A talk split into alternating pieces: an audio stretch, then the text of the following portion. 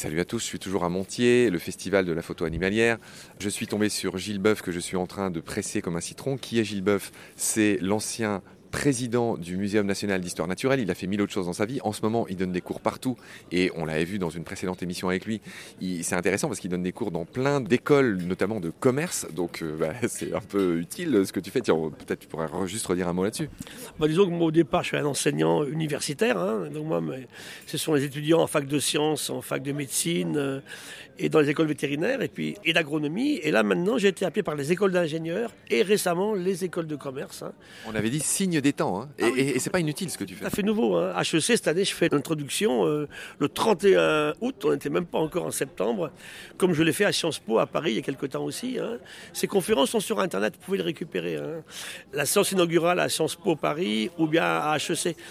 Pourquoi? Parce que les jeunes ont besoin d'avoir des informations et aujourd'hui on comprend quand même qu'on ne peut pas manager quoi que ce soit, une entreprise ou un système politique sans avoir en tête ce qu'est le changement climatique et l'effondrement du vivant. Donc voilà pourquoi en fait on trouve un intérêt à comparer et à expliquer pourquoi notre économie actuelle est en faillite. Hein. Ça veut dire qu'une économie qui ne tient pas compte de l'histoire naturelle, ça ne marche pas. Et ce que je dis aux économistes, c'est qu'il faut que eux adaptent leur économie au principe même de la physique, de la chimie, de l'écologie. Hein. Les lois de la physique, elles sont là depuis les origines de l'univers. Et pas l'inverse, c'est ce qu'on fait aujourd'hui. On veut faire coller le vivant à leur système économique, ça ne marche pas ça. Ça marche dans l'autre sens. Et voilà pourquoi regarder l'eau liquide et les sels, c'est vraiment très important. Gilles, d'accord. Donc on a fait cette connexion euh, un peu nouvelle, signe des temps entre l'économie et le vivant. J'avais envie que tu nous racontes un petit peu comment la vie est sortie de l'eau, puisque avant tu nous parlais du sel, euh, de ce lien euh, immémorial qu'il y a entre nous et l'océan finalement, entre le sel et nous. Du coup, est-ce que tu nous raconterais pas comment la vie est sortie de l'océan, comment ça s'est passé? On imagine évidemment que ça s'est passé à différents moments et à différents endroits, et surtout pour différentes formes de vie. Est-ce que tu pourrais nous faire un beau petit résumé comme tu sais bien faire de ça? Tu as très bien dit, Marc, c'est exactement ça. Je le dis souvent, on me parle de la sortie de l'océan. Ça s'est pas passé comme ça. Les sorties de l'océan, à différents moments de l'évolution, avec différentes espèces, en différentes conditions. Il y en a eu plein, en fait. Hein. On ne les connaît pas toutes. Comment on peut le symboliser aujourd'hui Un crabe? Le crabe chinois, qui est un petit truc qui court sur la plage, euh, qu'on mange d'ailleurs. Hein. Mon crabe chinois, il peut vivre dans l'eau de mer, dans l'eau saumâtre intermédiaire, dans l'eau douce, courir sur la plage et grimper aux arbres. Voilà un des fabuleux qui a réussi à gérer la question de la respiration dans l'eau et dans l'air et de la salinité. Donc c'est un peu le symbole de tout ça, ces petits poissons qui sortent de l'eau et qui respirent par la peau ici. Donc la vie sort dans l'océan, comme on l'a dit plusieurs fois à plusieurs endroits, et elle doit gérer la question de la respiration dans l'eau et dans l'air. Donc on va passer de la branchie au poumon, hein. et puis aussi quand on passe de la mer à la rivière, la question de la régulation, parce qu'il y a une très grosse surface d'échange qui est la branchie, et par la branchie en eau douce, ils sont envahis en fait par l'eau de la rivière. Et en mer, ils perdent l'eau qui s'en va pour diluer l'océan.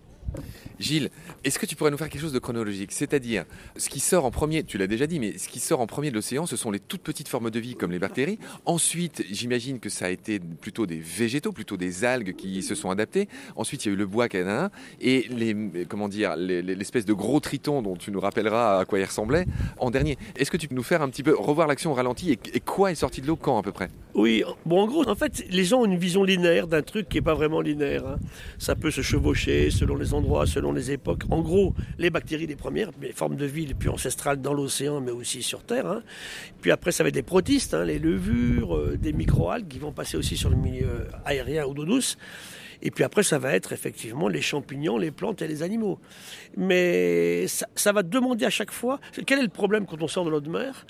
C'est que la pression d'Archimède disparaît. Ça veut dire que hors de l'eau, il faut un squelette solide, hein. il faut des grosses pattes. Euh, c'est pas simple. Tu montres nos jambes là? Bah oui, bien sûr. Une baleine, elle peut être très grosse sur Terre, il n'y a aucun animal. Parce qu'elle est portée par l'eau Mais bien sûr, ouais, la pression quand on va dans l'eau, on se rend compte quand même que c'est un petit peu différent, si tu veux. Tu vois des énormes bateaux qui flottent. Pourquoi ils flottent hein? C'est parce qu'il y a la poussée d'Archimède qui existe depuis que l'univers existe. Hein. Faut pas oublier que les lois de la physique, les gens pensent aujourd'hui, mais elles sont là depuis que la Terre se forme, bien avant. Hein. La physique, c'est comme ça. C'est la physique, ça tombe et puis c'est comme ça. Donc le vivant a dû tenir compte de ça. S'il n'était pas compte de ça, il ne serait pas là, en fait, ce vivant. Donc toutes ces formes de vie-là se sont adaptées. Et c'est là que je crie après les humains d'aujourd'hui. Aujourd'hui, voilà, il faut s'adapter. Alors on me dit, bah oui, vous avez raison, professeur, mais pour s'adapter, il faut accepter de changer. Et nous, on ne change toujours pas. Et voilà le problème actuellement aujourd'hui. Hein. Tirons parti du vivant et de l'histoire de la vie, ce qu'on appelle nous le biomimétisme ou la bioinspiration, pour faire mieux que ce qu'on fait aujourd'hui. quoi. Allez Gilles, euh, je t'ai assez pressé pour aujourd'hui, tu dois aller visiter. C'est un immense... Il y a, voilà, il y a mille choses à voir, donc je vais évidemment te libérer. Avant ça, une toute dernière question Gilles. Le podcast s'appelle Baleine sous gravillon. Je prie le ciel, Gilles, pour que tu me dises ce que tu penses de ce titre, Baleine sous gravillon. On vient de parler de l'océan. J'espère que ça va t'inspirer. Je recueille voilà, de chacun ce qu'il pense de ce titre. Alors on a écrit un papier, nous, il y a une vingtaine d'années, Walking with Whales, les baleines qui courent dans le désert. On a trouvé au Pérou des baleines en plein désert, effectivement. Parce que les pré-baleines étaient des animaux terrestres. Alors comment on sait que ça va donner des baleines? Ils ont près de, dans l'oreille interne ce qu'on appelle une bulle tympanique, qui est typique des organismes qui viennent d'inventer un nouveau sens, l'écolocalisation. Ils émettent des ondes sonores au radar, qui se réfléchissent sur quelque chose et ils analysent leur environnement comme ça. Et c'est parce que des bestioles qui ressemblaient à des chiens, hein, ou à des loutres en particulier, hein, ont été capables d'inventer ça, qui pourront revenir au milieu marin. Parce qu'en mer, à l'époque, il y avait des énormes requins gigantesques. Et la seule façon de s'opposer à eux, c'est d'avoir un sens nouveau pour pouvoir les détecter de très loin en fait. Hein. Et donc l'écolocalisation a aidé euh, ces animaux terrestres à revenir à l'océan et à gérer la question des grands prédateurs qu'étaient les, les, grands requins océaniques. Donc baleines sous gravillon, pourquoi pas? Les baleines ont d'abord été sur Terre avant d'être en mer. Baleine sous bulle tympanique. Euh... ça va être trop sérieux, ça, comme dit notre ami là. D'accord. Bah, comment il s'appelle notre ami? Gaston. Gaston qui vend des, lampes en fer forgé et qui nous prête aimablement son stand où on fait l'interview avec Gilles. Ça me fait plaisir de t'entendre. Bah oui, bah oui, bien sûr. Merci infiniment Gilles. Euh, je vais aller te laisser aller te balader. Euh, Notre tour, là. Merci d'être passé et bon festival. Salut Marc, merci.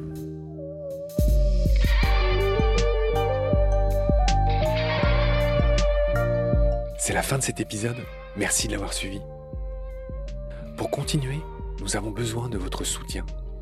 Et vous pouvez nous aider simplement, en quelques clics et gratuitement. Il suffit par exemple d'utiliser le moteur de recherche solidaire Lilo. Ainsi, chacune de vos recherches sur Internet générera des gouttes qui seront reversées au projet de votre choix, comme Baleine sous gravillon par exemple. Vous pouvez par ailleurs vous abonner à nos podcasts comme d'habitude, partager les liens, devenir adhérent de l'association BSG ou encore faire un don sur Helloasso ou sur Tipeee. Grand merci par avance. Je remercie tous mes équipiers pour leur aide précieuse. Je vous retrouve bientôt pour de nouveaux épisodes. Et d'ici là, prenez soin de vous et de ce qu'il y a autour de vous. Merci. À bientôt.